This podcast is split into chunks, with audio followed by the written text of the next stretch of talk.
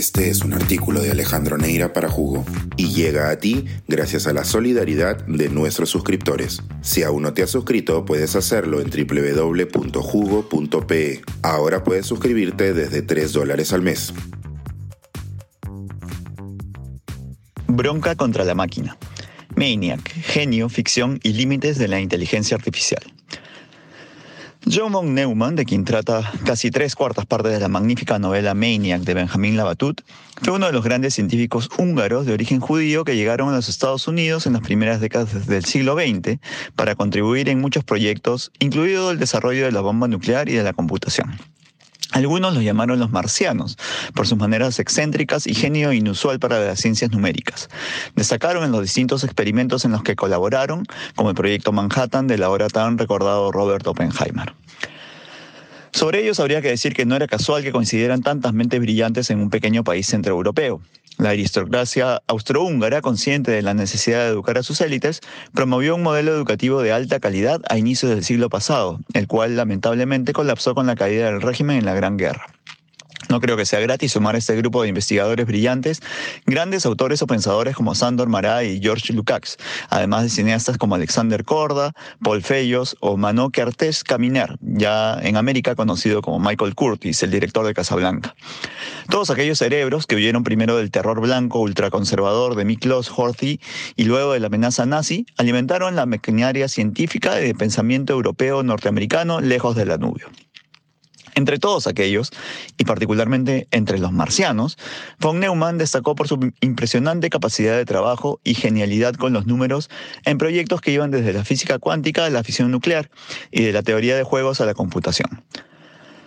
Si uno piensa en esas grandes máquinas capaces de procesar cálculos imposibles para un ser humano común que aparecen en las películas antiguas de ciencia ficción, se encontrará con algo parecido a la MANIAC, siglas en inglés del analizador matemático, numérico y computacional, que se convirtió en el primer intento de crear una inteligencia artificial en los lejanos años 50. La Batut nos cuenta la vida de von Neumann a través de múltiples relatos de familiares, amigos y enemigos, que casi siempre dejando en claro que el húngaro era un tipo inclasificable, cuya mente estaba más allá de lo que el mundo de su tiempo podía comprender. Muchas veces se pone en duda su criterio ético, pues no parecía tener temer los límites de la destrucción que podía causar con sus propias invenciones. Poco a poco, por las confesiones, elogios y diatribas, vamos entendiendo que entre los cálculos de von Neumann están muchas de las claves de lo que ahora conocemos como inteligencia artificial y los límites de la propia vida sobre la Tierra. Curiosamente, el último capítulo de la novela no tiene que ver estrictamente con von Neumann.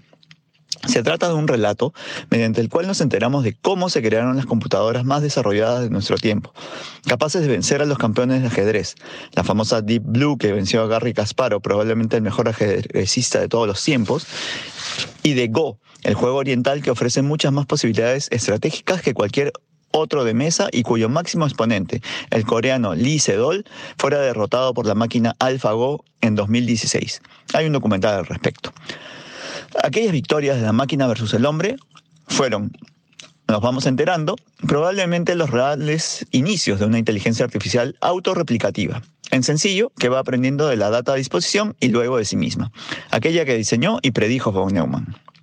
Benjamín Labatut, como en las muy destacadas y punzantes Un verdor terrible o La piedra de la locura, nos confronta con los límites de la ciencia, que son también los linderos de nuestra inteligencia y de la humanidad tal y como la conocemos.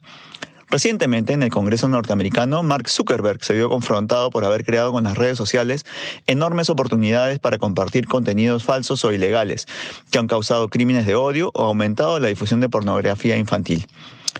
Ya la inteligencia artificial crea imágenes sexuales en cantidades inconmensurables, lo que por un lado puede ser cebo y por otro un arma contra la pedofilia. Lo cierto es que estas son aplicaciones aún mediadas por el hombre, pero lo que predijo von Neumann con sus descubrimientos y que de alguna manera alcanzó AlphaGo es la autorreplicación, lo que rompería los límites del control humano. Llegará el momento en que un aparato controlado por la inteligencia artificial pueda decidir por sí mismo y descartar una orden humana, como en los relatos de Asimov.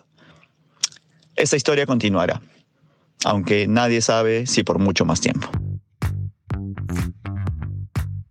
Suscríbete a Jugo y espía en vivo cómo se tramó este artículo. Nuestros suscriptores pueden entrar por Zoom a nuestras nutritivas y divertidas reuniones editoriales. Suscríbete en www.jugo.pe.